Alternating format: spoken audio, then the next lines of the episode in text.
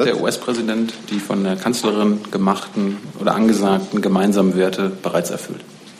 Ich habe dem jetzt Gesagten nichts mehr hinzuzufügen.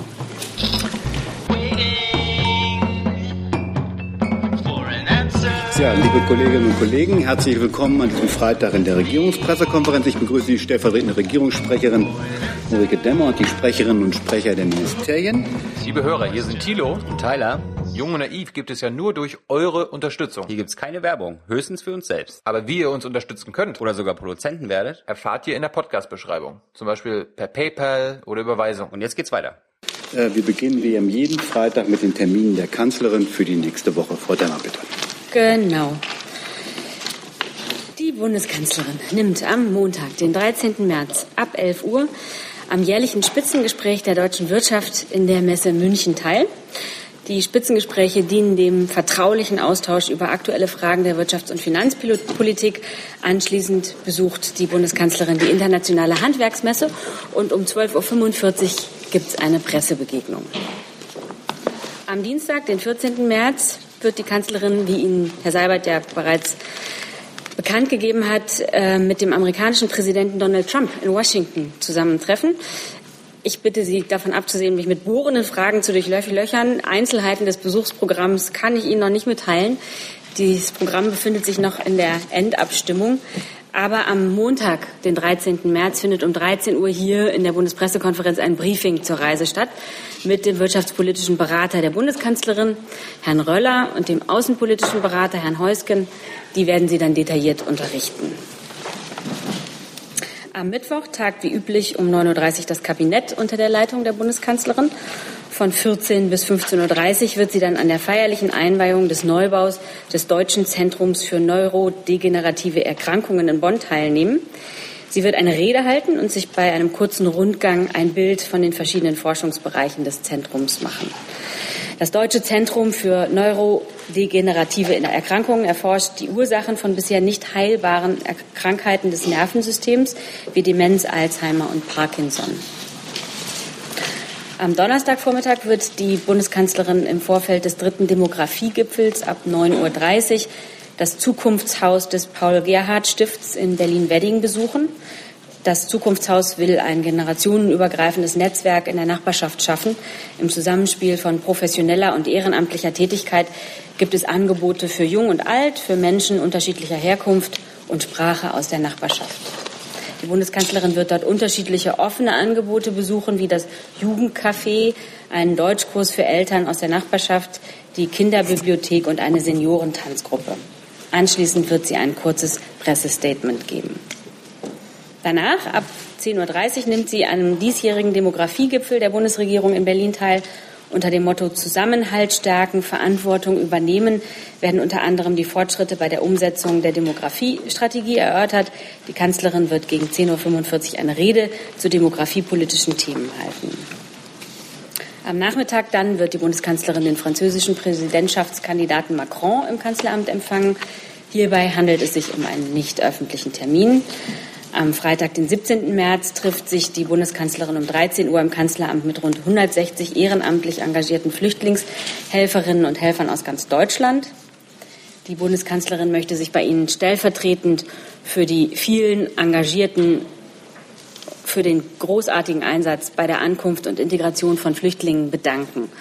Dazu gehören die erste Versorgung, die Unterstützung in alltäglichen Dingen wie bei der Wohnungssuche oder bei Behördengängen oder auch beim Erlernen der deutschen Sprache.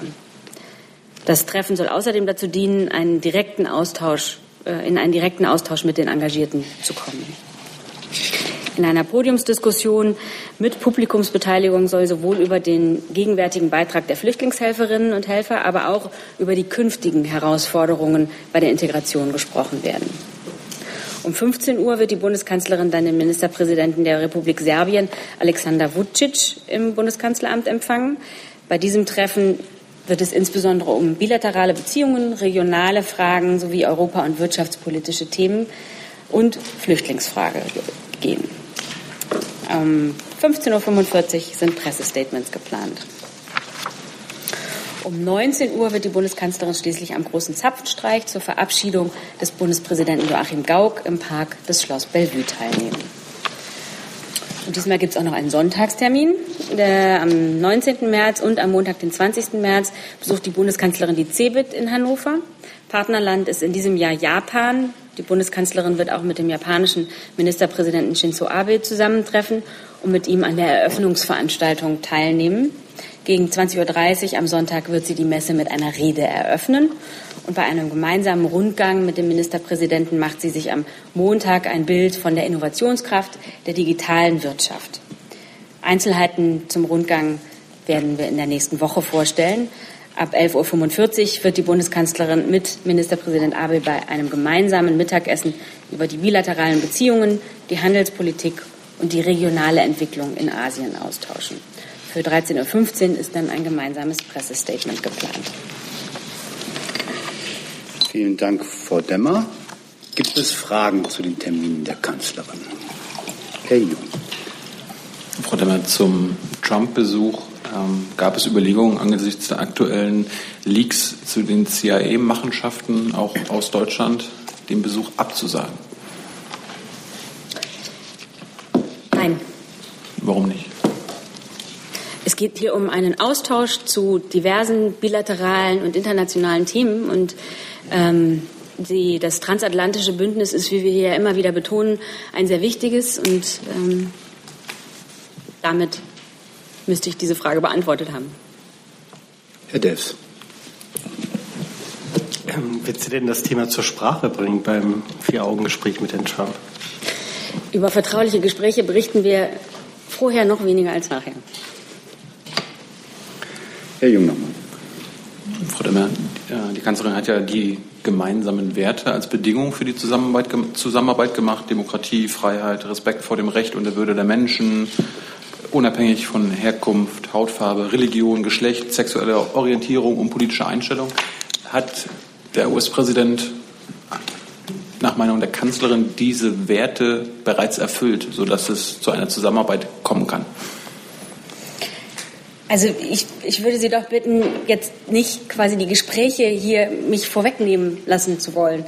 Unsere Haltung gegenüber den Vereinigten Staaten haben wir hier mehrfach zum Ausdruck gebracht, in, zu jedem der von Ihnen angesprochenen Themen, und dem habe ich jetzt hier nichts hinzuzufügen.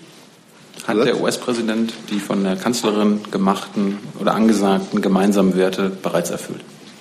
Ich habe dem jetzt Gesagten nichts mehr hinzuzufügen.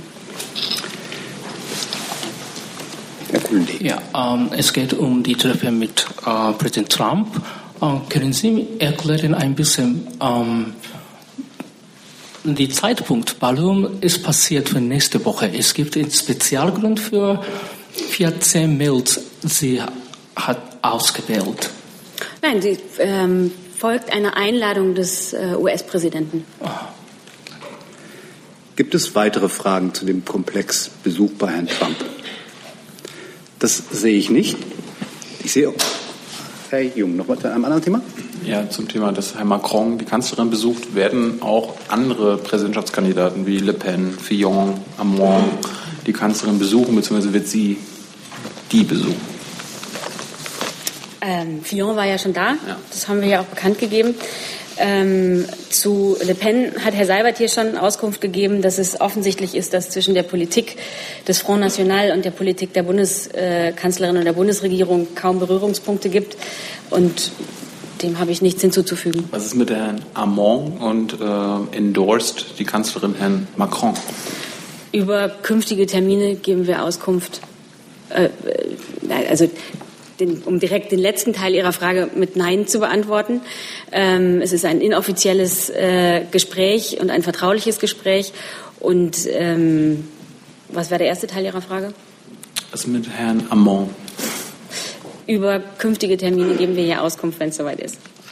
Zusatz? Zum Verständnis, also die Kanzlerin äh, unterstützt Herrn Macron nicht oder generell keinen Kandidaten in Frankreich? Nein, es geht hier nicht um Unterstützung, sondern es geht darum, die ähm, wichtigen Beziehungen zu Frankreich zu pflegen. Dass sie die Kandidaten im französischen Wahlkampf trifft, hat Tradition. Sie hat äh, 2007 etwa mit nach dem Ende der Amtszeit Chiracs äh, auch die damaligen Bewerber getroffen und so wird sie das eben in diesem Jahr auch machen.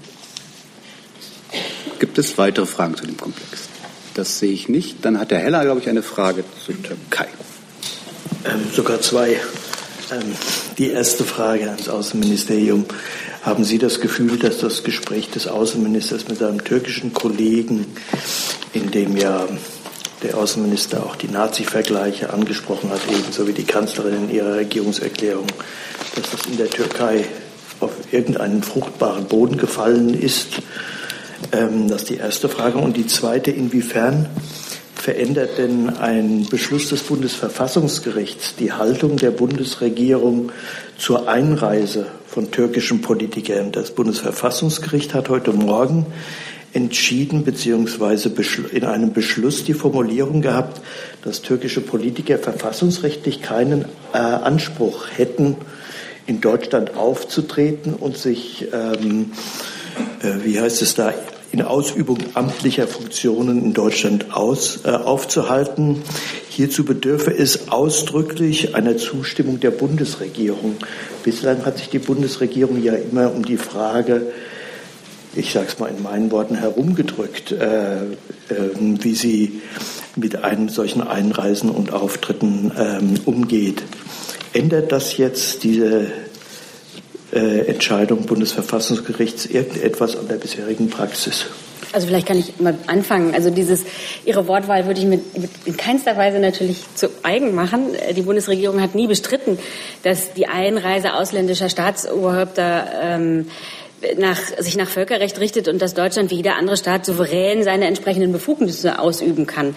Ähm, ich kann nur hier nochmal betonen, welche Bedeutung äh, hier bei uns die Meinungsfreiheit hat. Wir haben uns hier lange und breit darüber unterhalten. Äh, und wir fordern einfach, äh, was wir von anderen fordern, sollten wir eben selber leben. Herr Fischer, wollen Sie das ergänzen? Ja, vielleicht zu, zu, zu dem ersten Punkt nochmal. Also, mein, Sie wissen ja sehr, Sie wissen ja, dass der Außenminister in dem Gespräch mit äh, seinem türkischen Amtskollegen sehr deutlich gemacht hat, dass sich Vergleiche mit der Nazizeit und Ausfälle gegen Demokratie und Rechtsstaatlichkeit in Deutschland verbieten. Und ähm, ich bin sehr sicher, dass äh, diese Aussage auch gehört worden ist von dem, von dem türkischen Außenminister. Und äh, zu den Einreisefragen, da, da, ist es so, wie Frau Demmer es gesagt hat. Ich meine, wir haben vor einigen Tagen hier ja auch schon äh, gesagt, dass wir nicht an Einreiseverboten arbeiten. Und wenn man nicht an Einreiseverboten arbeitet, daran, dann sieht man ja, dass äh, das grundsätzlich möglich sein könnte. Also dass auch die Bundesregierung immer der Auffassung war, dass es keinen völkerrechtlichen Anspruch auf Einreise gibt. Aber nochmal, wir arbeiten nicht an Einreiseverboten. Wir Darf ich noch mal nachfragen? Also mich ähm, irritiert immer noch diese, diese Formulierung des, des Bundesverfassungsgerichts, dass es für solche Einreisen, wo türkische Politiker auch amtliche Funktionen hier wahrnehmen, ausdrücklich oder konkluent der Zustimmung der Bundesregierung dazu bedürfen. Äh naja, ich meine, es ist ja offensichtlich so. Wollen Sie? Nee, nee, was jetzt? Also, ähm, also diese, die, diese Reisen werden ja ähm, durch Verbalnoten angekündigt. Das hatten wir hier in den letzten Tagen auch mehrfach. Also wir haben ja bin ja am Mittwoch gesagt, dass zum Beispiel die Reise des türkischen Sportministers per Verbalnote angekündigt worden ist. Und das gibt natürlich auch immer die Möglichkeit, äh, darauf zu reagieren. Insofern ähm, stellt sich jetzt gar nicht so sehr die Frage, ob, ob, ob es eine, einer aktiven Zustimmung bedarf. Aber klar ist für uns, dass ähm, wir, äh, dass es keinen völkerrechtlichen Anspruch auf, ein, auf Einreise gibt und wir diesen Anspruch gegebenenfalls auch deutlich machen könnten. Aber wie gesagt, wir glauben nicht, dass ein Einreiseverbot sinnvoll wäre. Ich meine, es ist so, dass wir ähm, für die freie Meinungsäußerung eintreten und wir gleichzeitig der Auffassung sind, dass wer sich in Deutschland äußert, sich auch an die hier geltenden Gesetze und Spielregeln halten sollte. Und das ist das, was wir von der türkischen Regierung und von der türkischen Seite erwarten. Frau Kollegin, gleich Kollegin. Ja, ich habe zu dem gleichen Thema eine Frage. Es gibt ja da noch eine zweite Ebene, wenn man sich anschaut, was das Bundesverfassungsgericht äh, geschrieben hat heute Morgen. Äh, da geht es ja auch um die Frage, inwieweit sich türkische Regierungsangehörige auf Grundrechte äh, berufen können. Also das heißt, auch das Grundrecht zur Meinungsfreiheit, zur Redefreiheit. Hat es denn äh, sozusagen für das Auswärtige Amt oder auch für die Sprecherin des BPA. Hat das denn sozusagen eine neue Ebene, beziehungsweise wie bewerten Sie das? Ich weiß nicht, vielleicht will sich das eines der Grundrechtsressorts dazu äußern. Sonst kann ich das auch. Justiz, will er nicht sagen. Also ich glaube nicht, dass das, ähm, dass das jetzt etwas an, an unserer Auffassung ändert. Also die, die meisten Veranstaltungen sind ja, wenn ich das sehe, von Privatpersonen beantragt worden, die Rechtsträger in Deutschland sind. Und ähm, wenn dort türkische Regierungspolitiker als Gast auftreten, ähm, dann mag das so sein. Aber wir haben immer auch klar gemacht, was unsere Erwartungen an diese Auftritte sind. Und die habe ich ja vorhin noch einmal wiederholt, dass sie nach Recht und Gesetz ablaufen, dass man sich an die ähm, üblichen Anstandsregeln hält und dass wir erwarten, dass äh, diese eingehalten werden. Herr Heller? Ähm, ich wollte einen noch mal zur bisherigen Praxis nachfragen, dass man noch einen Punkt der, der Zustimmung durch die Bundesregierung habe. Wenn ich es richtig verstehe, Entschuldigung. Einer, es wird in einer Verbalnote bei Ihnen avisiert, dass ein türkischer Politiker nach Deutschland einreisen will. Und Sie nehmen dazu einfach nicht Stellung oder sprechen Sie da eine formal eine Zustimmung aus? Naja, es müssen ja dann ganz viele verschiedene Dinge geklärt werden. Wenn zum Beispiel eine schutzbedürftige türkische Person nach Deutschland einreist, wie es sich bei, den, bei einem türkischen Minister normalerweise darum handeln dürfte, dann müssen ja zum Beispiel Fragen geklärt werden der Sicherheit. Dann müssen äh, Fragen geklärt werden der Einreise und solcherlei Dinge. Und die nehmen wir dann mit, mit, mit der türkischen Seite auf. Und daraus und, und, und indem wir das tun, ähm, ist ja auch äh, sozusagen ergibt sich ja auch ergibt sich ja auch, dass wir ähm, diesem äh, diesem Besuch nicht widersprechen. Gut und eine eine zweite Frage noch mal letztendlich nur äh, zur Sicherheit ähm, hat sich inzwischen irgendetwas in Hinblick auf Reisewünsche des türkischen Präsidenten getan, das ja avisiert worden ist, auch vom Außenminister. Gibt es da konkretere Planungen? Nee, hier gibt es keinen neuen Stand nach meiner Kenntnis. Ähm, es ist so, meine, das werden Sie ja selber verfolgt haben, dass äh, Erdogan, glaube ich, am, das Präsident Erdogan am Mittwoch äh, gegenüber der türkischen Presse angekündigt hat, grundsätzlich nach Europa reisen zu wollen. Aber das ist nicht näher spezifiziert worden und eine konkrete Reiseplanung für Deutschland liegt nicht vor und eine konkrete Notifizierung über eine mögliche Reise des türkischen Präsidenten liegt auch nicht vor. Herr Jung dazu. Ähm, Fischer, Sie sagten gerade, dass der Politiker, der dann einreist, das Regierungsmitglied, auch die Anstandsregeln hier einhalten muss. Gehört dazu auch Nazi-Vergleiche nicht ziehen? Und wenn diese gezogen werden, auch hier in Deutschland, was sind dann die Sanktionsmöglichkeiten? Naja, wir, haben ja, ich habe ja vorhin schon gesagt, wie wir ähm, diese Nazi-Vergleiche, die es in der Vergangenheit hier gegeben hat, sehen. Wir haben uns dazu klar geäußert. Der Außenminister hat sich dazu klar geäußert. Die Bundeskanzlerin hat sich dazu gestern in der Regierungserklärung klar geäußert. Und wir gehen davon aus, dass das in der Türkei gehört worden ist. Nur zum Verständnis. Also hat man der türkischen Regierung klar gemacht, wenn ein, einer von euch bei einem Auftritt in Deutschland so einen Nazi-Vergleich noch einmal bringt, darf keiner mehr einreisen. Ich glaube, also wie gesagt, wir haben sehr deutlich gemacht, dass sich Nazi-Vergleiche verbieten. Wir gehen jetzt davon aus, dass das von der türkischen Seite auch gehört worden ist. Und jetzt würde ich vorschlagen, dass wir doch erst einmal abwarten, wie, wie die nächsten Reisen, die ja angekündigt worden sind, hier ablaufen werden. Frau Holstein.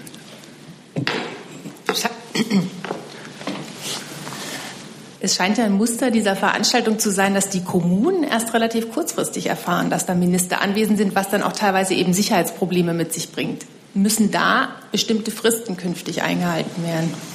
Naja, wir haben ja ähm, gegenüber der türkischen Seite darauf hingewirkt, dass es mehr Transparenz in diesen Fragen gibt. Und ähm, die türkische Seite hat uns am Mittwoch eine Verbalnote mit ähm, geplanten Auftritten türkischer Politikerinnen und Politiker in Deutschland übermittelt. Diese Liste haben wir weitergegeben an die zuständigen Behörden und wir gehen davon aus, dass ähm, die Betroffenen ähm, jetzt informiert sind oder zumindest in Kürze informiert sein werden, je nachdem, wie lang der Weg durch die Instanzen ist. Ganz kurze Nachfrage, wie, äh, wie kurzfristig sind denn diese Verbalnoten vor den Besuchen? Das ist unterschiedlich. Also der, ähm, wenn ich mich, ich muss jetzt einmal nachdenken, ich glaube, der türkische Sportminister hat sein Kommen, was ja heute stattfinden wird, mit einer Verbalnote am 3.3. angekündigt. Also das hat, es hat gut eine Woche Vorlauf in diesem Fall gehabt. Herr Jung. Ähm, Fischer, zu dieser neuesten Verbalnote, wie, wie lang ist denn diese Liste und welche Regierungsmitglieder sind dort aufgeführt? Ähm, es gibt nur zwei Regierungsmitglieder, die dort aufgeführt sind. Das ist der türkische Sportminister Kilic und das ist die türkische Familienministerin. Eine deutsch-türkische Kollegin hat gestern aus Ankara berichtet, dass die türkische Regierung mindestens 30 weitere Auftritte bis zum Verfassungsreferendum in Deutschland plant. Ist das auch der Stand der Bundesregierung? Es gibt, es gibt diese Liste. Ähm, dort stehen auch mehr 30 Auftritte von zwei Ministern. Nein. Es ist so, dass es, ähm, dass es eine Liste ist mit Auftritten der verschiedensten ähm, Personen, die der türkischen Regierung nahestehen. Es sind zwei äh, Auftritte auf Ministerebene, der Rest sind Abgeordnete oder Regierungsberater. Also deutlich unter der Ebene des Ministers. Und ähm, es ist, wie es in der Vergangenheit auch ist, es herrscht, ein, es herrscht ja immer ein ganz, ganz reger Besuchsverkehr zwischen der Türkei und Deutschland. Und insofern ist es jetzt auch nichts äh, vollständig Überraschendes, dass ähm, türkische Politiker gerade in so ähm, politisch entscheidenden Zeiten für Sie nach, nach Deutschland reisen. Zusatz? Wenn Sie sagen regierungsnahe und Abgeordnete, ist davon ausgehen, dass das nur AKP-Leute sind? Das kann ich Ihnen jetzt nicht mit letzter Sicherheit beantworten. Ich glaube aber, dass, ähm, wenn man zum Beispiel türkischer Regierungsberater ist, die türkischen Gesetze so sind, dass man als Beamter keiner Partei angehören darf. Insofern äh, glaube ich, dass es äh, nicht nur AKP-Mitglieder sind. Gibt es weitere Fragen zu dem Komplex? Das. Ähm, ich habe eine Frage, die sich auf einen Artikel äh, bei Spiegel Online bezieht, der gestern Abend erschienen ist, wo es um die Frage geht, inwieweit auch deutsche Staatsbürger bzw. deutsch-türkische Staatsbürger oder auch Öster, äh, sozusagen in der Variante mit österreichischen Staatsbürgern in der Türkei nicht in Haft, aber festgehalten werden bei der Einreise am Flughafen. Ähm, ich habe zwei Fragen jetzt dazu. Wie viele Deutsche sind denn von diesen Maßnahmen betroffen? Was ist Ihnen darüber bekannt? Zweite Frage.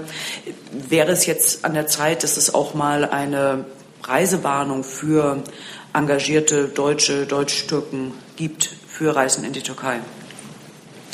Also zu Ihrer ersten Frage.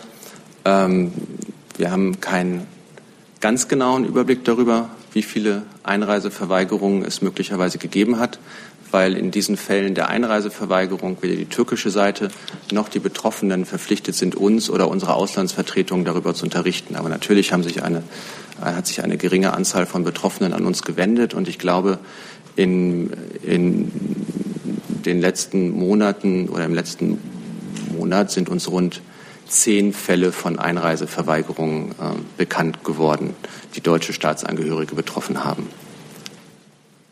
Die zweite Frage war ähm, Ich glaube, die, die, die Reise- und Sicherheitshinweise sind, äh, sind sehr umfassend und nehmen ähm, zu jedem möglichen Aspekt Stellung. Ich habe sie jetzt nicht genau vor Augen, aber ich gehe davon aus, dass ähm, äh, auch dieses Thema dort angesprochen wird. Aber das müsste ich noch mal klären.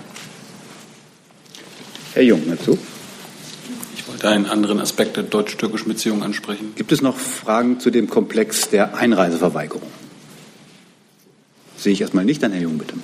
Herr Fischer, gibt es einen neuen Stand in Sachen Dennis Yücel und den anderen fünf inhaftierten Deutschen bzw. Deutsch-Türken? Ich glaube, ähm, hierzu gibt es im Vergleich zum Mittwoch, wo wir schon einmal darüber gesprochen haben, keinen neuen Stand. Wir bemühen uns ähm, in den Fällen, in denen das noch nicht geschehen ist, wie in dem Fall Dennis Yücel, weiterhin mit Hochdruck darum, konsularischen Zugang zu ihm zu erhalten. Zusatz?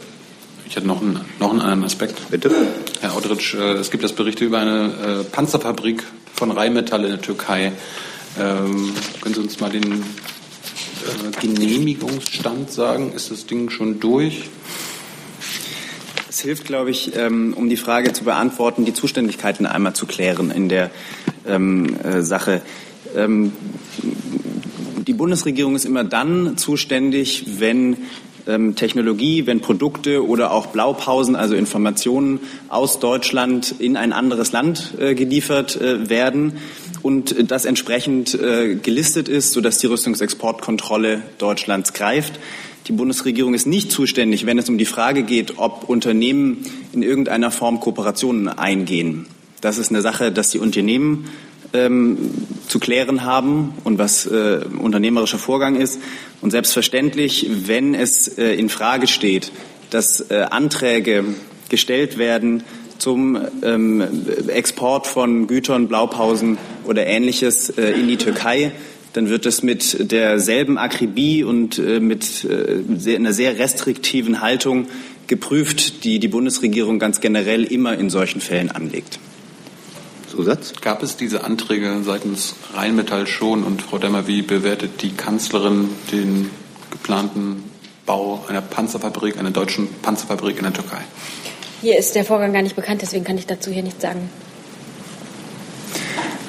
Und zur Frage ähm, von einzelnen Anträgen, das hatten wir aber auch schon des Öfteren hier, ähm, ist es ja grundsätzlich so, dass wir nicht Stellung nehmen äh, können. Ähm, und um vielleicht Ihnen auch noch mal deutlich zu machen, dass das äh, nicht äh, aus einer Laune ist, sondern dass das, äh, dass das ähm, grundrechtlich so ähm, erforderlich ist, würde ich gerne noch auf ein Urteil des Bundesverfassungsgerichts äh, aus dem Jahr 2014 äh, verweisen, in dem das Bundesverfassungsgericht deutlich gemacht hat, ähm, und auch definiert hat, ähm, dass das in den Kernbereich exekutiver Eigenverantwortung der Bundesregierung zum einen fällt und dass zum anderen ähm, dass auch verfassungsrechtlich, verfassungsrechtlich geschützte Betriebs- und Geschäftsgeheimnisse der jeweiligen Unternehmen betrifft. Und deswegen haben wir das ganz generell und grundsätzlich so, dass wir zu Einzelanträgen hier nicht Stellung nehmen können. Und das ist auch in diesem Fall so.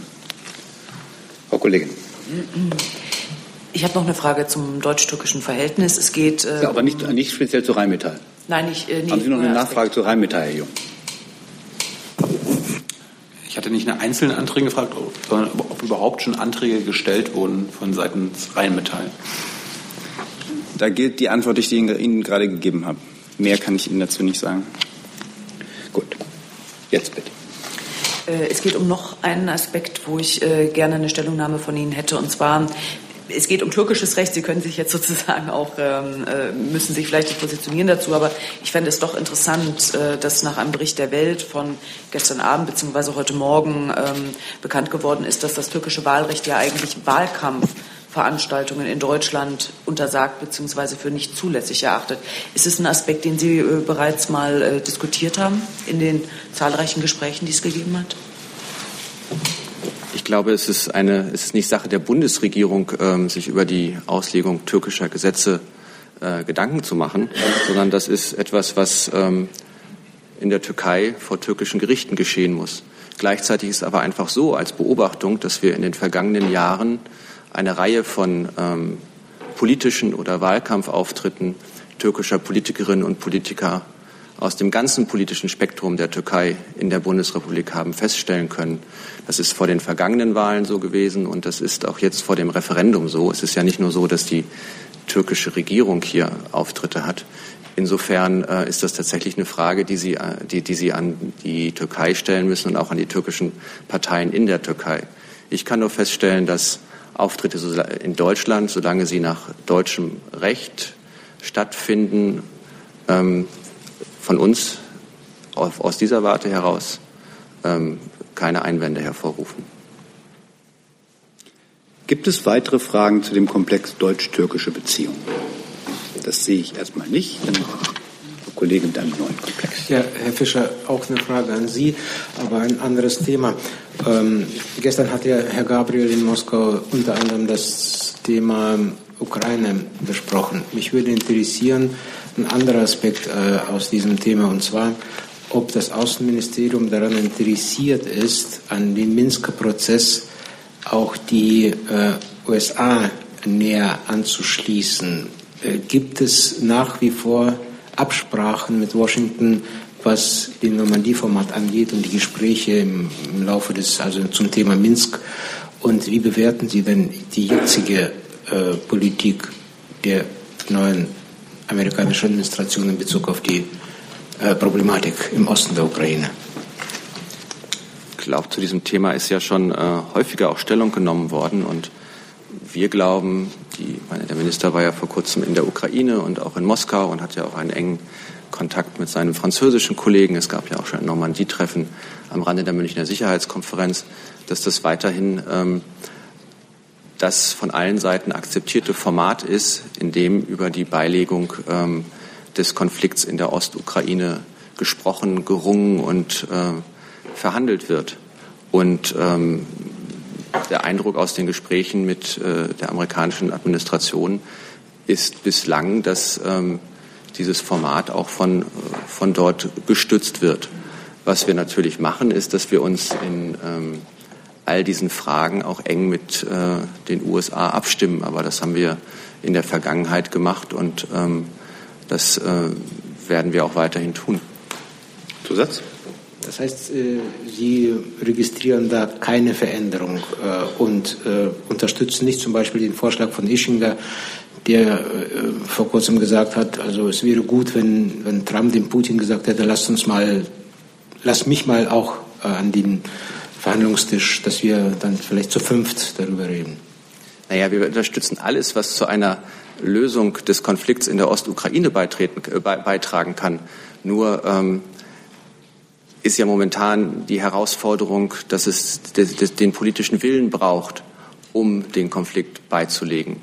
Und es ist ja so, dass egal in welchem Format Sie verhandeln jetzt zunächst mal, es so ist, dass die Bedingungen, unter denen und die Voraussetzungen, unter denen es zu einer Lösung des Konflikts gibt, klar dargelegt worden sind in den, in den, in den Minsker Vereinbarungen. Und ähm, egal in welchem Format Sie verhandeln, es wird ja immer wieder an denselben Stellen zu kritischen Punkten kommen und werden, werden sich die, genau dieselben Fragen stellen, sich jetzt, die sich jetzt stellen. Und wir haben hier ein Format, das von allen Seiten akzeptiert wird, zu dem alle Seiten sich bekennen und ähm, in dem wir ja dann doch den einen oder anderen Fortschritt gemacht haben, weil es ist ja immerhin gelungen, einen offenen Krieg in der Mitte Europas zu verhindern. Und auch wenn der Waffenstillstand brüchig ist, so ist es ja nicht so, dass, äh, dass ähm, die Auseinandersetzungen nicht zurückgegangen wären. Trotzdem wollen wir natürlich mehr. Wir wollen natürlich, dass die, dass die Konfliktparteien, wie sie das ähm, mehrfach zugesagt haben und auch in, in Gesprächen auf Minister- und, und äh, Staatschefsebene unterstrichen haben, jetzt endlich den Waffenstillstand einhalten und ihre schweren Waffen von der Frontlinie zurückziehen. Das ist das, was zuletzt in München besprochen sind und das ist das, was wir derzeit erwarten. Also wir appellieren an beide Seiten, den Waffenstillstand zu respektieren und die schweren Waffen zurückzuziehen. Und wenn es dazu einer ähm, größeren OSZE-Mission bedarf, wie die beiden, äh, wie sowohl der Wunsch in der Ukraine ja geäußert wurde, als auch in Moskau, dann ähm, stehen wir diese, stehen wir, unterstützen wir diese Pläne. Ähm, ähm, heute äh, hat zum Beispiel ein Vertreter von Kiew in der politischen Gruppe, von der Kontaktgruppe gesagt, dass die Frage der Wahlen in Donbass und der Änderungen im Grundgesetz äh, weg vom Tisch sind. Äh, wie finden Sie das? Äh, akzeptieren Sie das? Und ja, ist das jetzt eine Wende im Minsker Prozess oder? Also wir sind die Äußerung, also Sie müssen entschuldigen, dass ich nicht sozusagen jede Äußerung jedes möglichen äh, Vertreters jeder der beiden Konfliktparteien ähm, äh, Minuten aktuell ähm, im Kopf haben kann. Grundsätzlich äh, gilt das, was in den, in den Minsker Vereinbarungen von beiden Seiten äh, beschlossen worden ist. Äh, Kurze Nachfrage. Also würden Sie das für möglich sehen, dass diese Fragen ähm, jetzt nicht verhandelt werden oder weg vom Tisch sind oder nicht? Ja, wie gesagt, es gilt das, was in den Minsker äh, Vereinbarungen beschlossen worden ist. Und da gibt es eine ganze Reihe von Dingen. Dazu, dazu, gehören die Fragen der Lokalwahlen, dazu gehört die Frage der, der ähm, lokalen Rechte. Aber dazu gehört natürlich, wie ich das vorhin auch angesprochen habe, Fragen des Waffenstillstands und der ähm, Entflechtung. Und ähm, wir arbeiten, mit, wir, arbeiten sehr intensiv daran, dass, dass wir zunächst einmal den, den Waffenstillstand stabilisieren können, weil das nämlich das ist, was das Leben der Menschen ganz konkret und ganz schnell verbessern kann. Wenn, wo, wo die Waffen schweigen, wird, auch, wird wenigstens niemand mehr sterben durch, äh, durch Gewalttätigkeit. Und das ist, finde ich, ein, ein ganz wichtiges und, und zentrales Ziel. Das ändert nichts daran, dass auch der Rest der Minsker Vereinbarung umzusetzen ist, wie die beiden Konfliktparteien es ja auch zugesagt haben. Herr Fischer, ich probiere es nochmal. Sie sagten, Sie unterstützen jede Initiativen oder Bemühungen, äh, die darauf gerichtet sind, den Minsker Prozess voranzubringen. Ähm, sehen Sie denn die Möglichkeit generell, dass die USA in dieser äh, Situation eine konstruktivere oder eine aktivere Rolle spielen könnten? wir gehen immer davon aus, dass unsere amerikanischen Freunde eine konstruktive Rolle spielen. Ich wüsste gar nicht, wie sie äh, auf eine andere Idee kommen könnten. Und ähm, es ist doch so, dass wir in der Vergangenheit ähm, eben in diesem Minsker Format Fortschritte gemacht haben und wir uns dazu auch immer eng mit den Amerikanern abgestimmt haben. Und ähm, bislang war es immer so, dass die amerikanische Administration die Ziele des, des Minsk-Prozesses und des, und des Normandie-Formats mitgetragen hat und unterstützt hat in ihren Gesprächen mit der ukrainischen und mit der russischen Seite.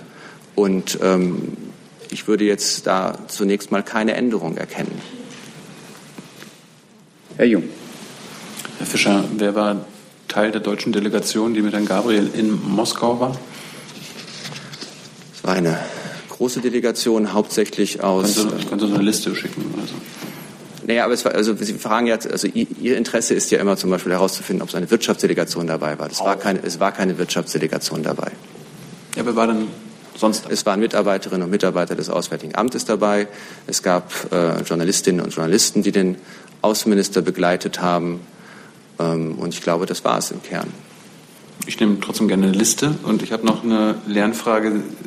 haben Sie neue geografische Kenntnisse im Auswärtigen Amt, weil Sie jetzt immer wieder betonen, dass Ukraine zur Mitte Europas gehört? Wo ist denn nach Ihrer Ansicht der Osten Europas?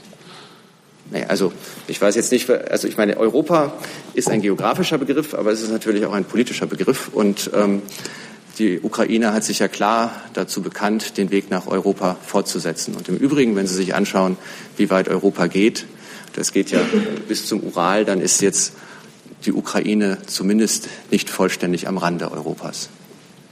Gibt es weitere Fragen zu dem Komplex Ukraine? Das sehe ich nicht, dann ist Herr Heller dran mit einem neuen Thema. Ich würde gerne vom Bundesfinanzministerium wissen, Ihr Minister hat gestern von Überlegungen in Sachen steuerlicher Forschungsförderung gesprochen, die auszurichten auf kleine und mittlere Unternehmen.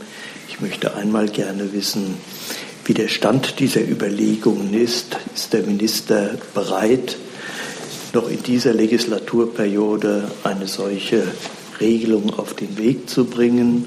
Und ich möchte vom, äh, vom Wirtschaftsministerium wissen, ob die Äußerungen von Herrn Schäuble Anlass dem Ministerium geben, nochmal mit den Kollegen in der, in der Wilhelmstraße dieses Thema anzusprechen und eine Einigung herbeizuführen.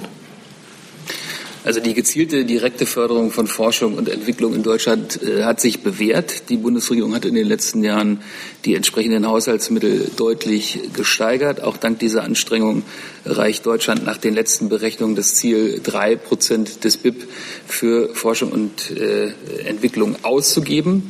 Wir wollen aber perspektivisch mehr äh, ausgeben und die Ausgaben auf 3,5 Prozent des BIP äh, steigern. Dazu hat sich ja auch die Bundeskanzlerin schon äh, geäußert. Aus Sicht des Bundesfinanzministeriums ist es dabei vorrangig im Interesse der forschenden Unternehmen, die öffentlichen Fördermittel so effizient wie möglich einzusetzen. Daher wollen wir künftig, und darauf haben Sie ja angesprochen, kleinen und mittleren Unternehmen den Zugang zu Forschungsförderung erleichtern. Im Vergleich zu Großunternehmen kann es sein, dass äh, für sie derzeit der Zugang zu kompliziert ist. Und deshalb wollen wir in der nächsten Legislaturperiode steuerliche F&E-Förderung für kleine und mittlere äh, Unternehmen als Alternative ermöglichen. Und die Einzelheiten hierzu müssen dann noch ausgearbeitet werden.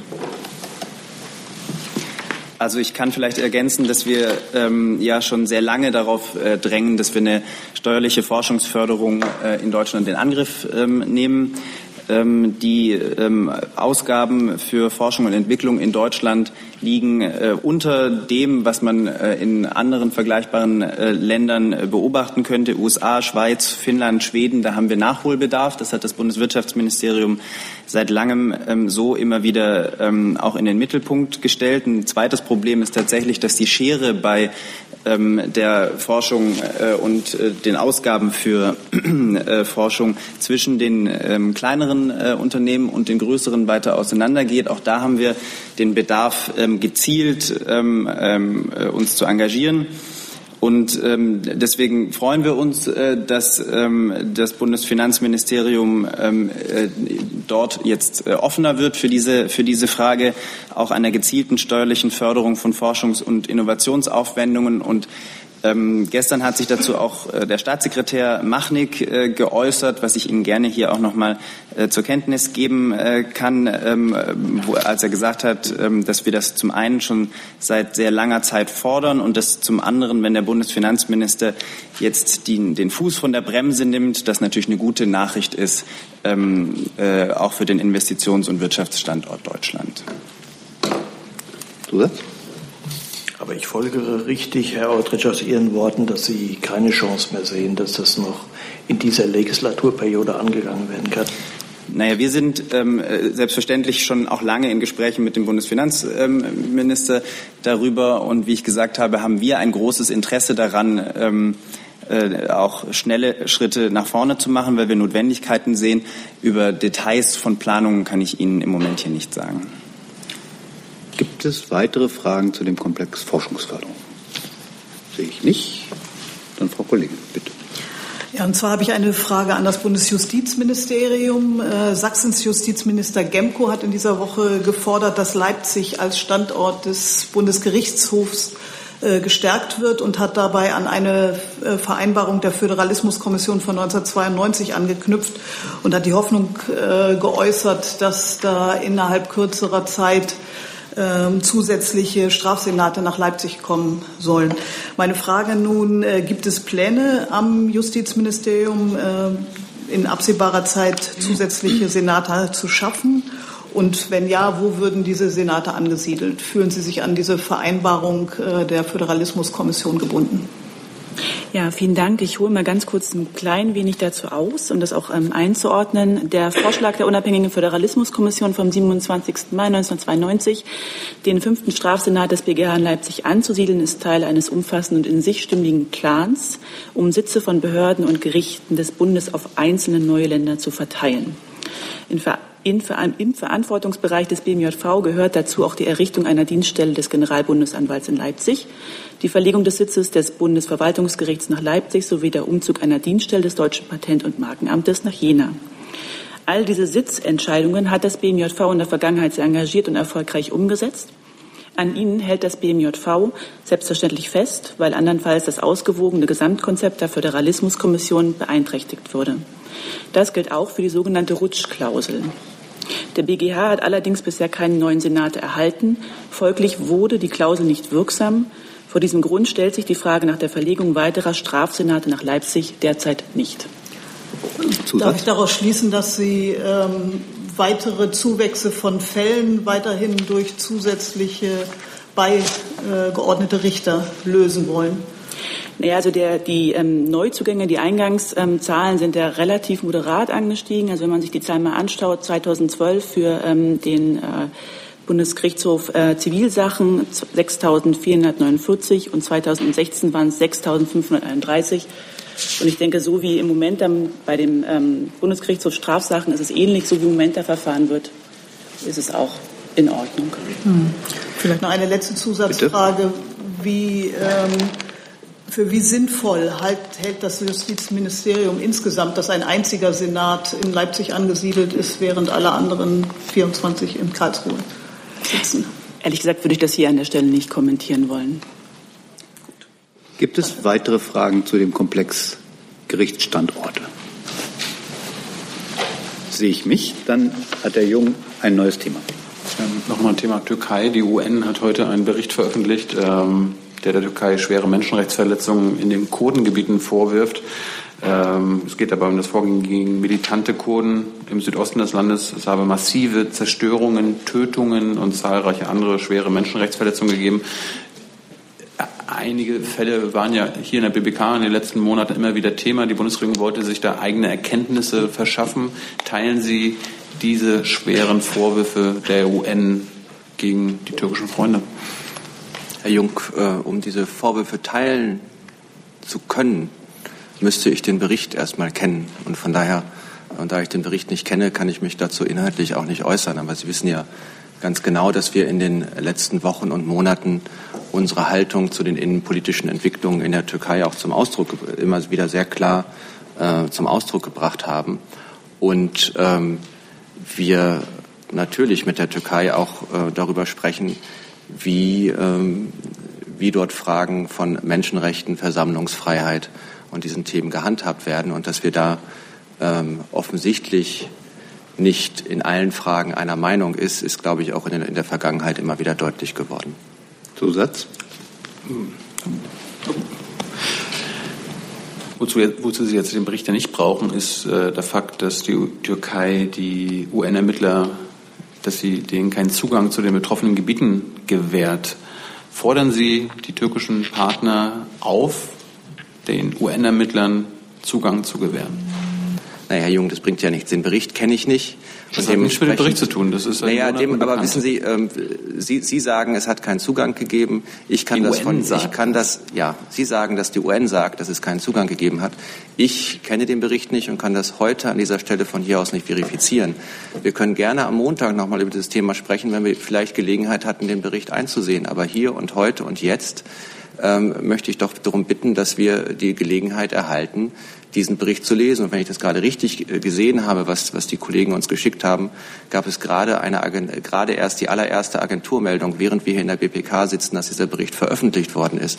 Von daher würde ich doch um eine gewisse Fairness bitten, dahingehend, dass wir die Gelegenheit erhalten, uns die Dinge, über die wir hier auch, über die wir hier sprechen sollen und über die wir uns hier mit Ihnen auseinandersetzen sollen, vorher zur Kenntnis nehmen können, bevor wir sie, bevor wir sie kommentieren. Dann schlage ich vor, dass wir das Thema am Montag nochmal aufrufen.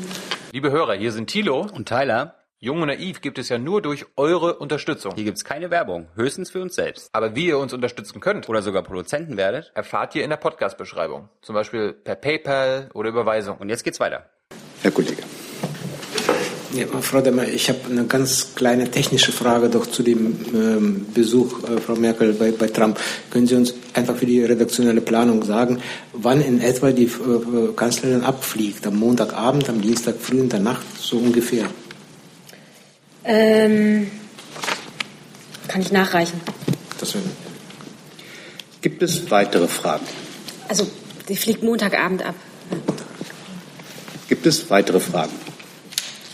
Das sehe ich nicht. Dann danke ich schön für diese Pressekonferenz und wünsche ein schönes Wochenende. I'm thinking of a question.